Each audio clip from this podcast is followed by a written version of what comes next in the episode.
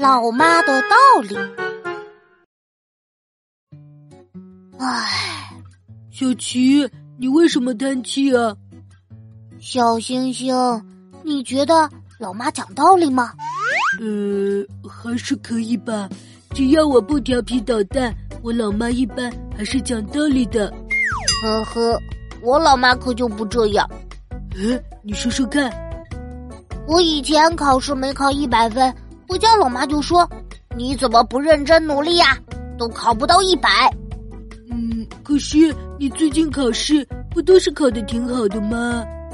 是啊，除了昨天的这次。可是昨天的考试你也只错了一道题呀。是啊，可是我老妈说，你以前一道题都不错，为什么这次会错？你一定是不够认真。好难啊！考得不好会被说，考得好还是会被说。唉。本条笑话由曲小七小粉丝陈汉伦投稿，你是不是也有这样的感悟呢？如果你也想投稿的话，就关注我，给我发私信吧。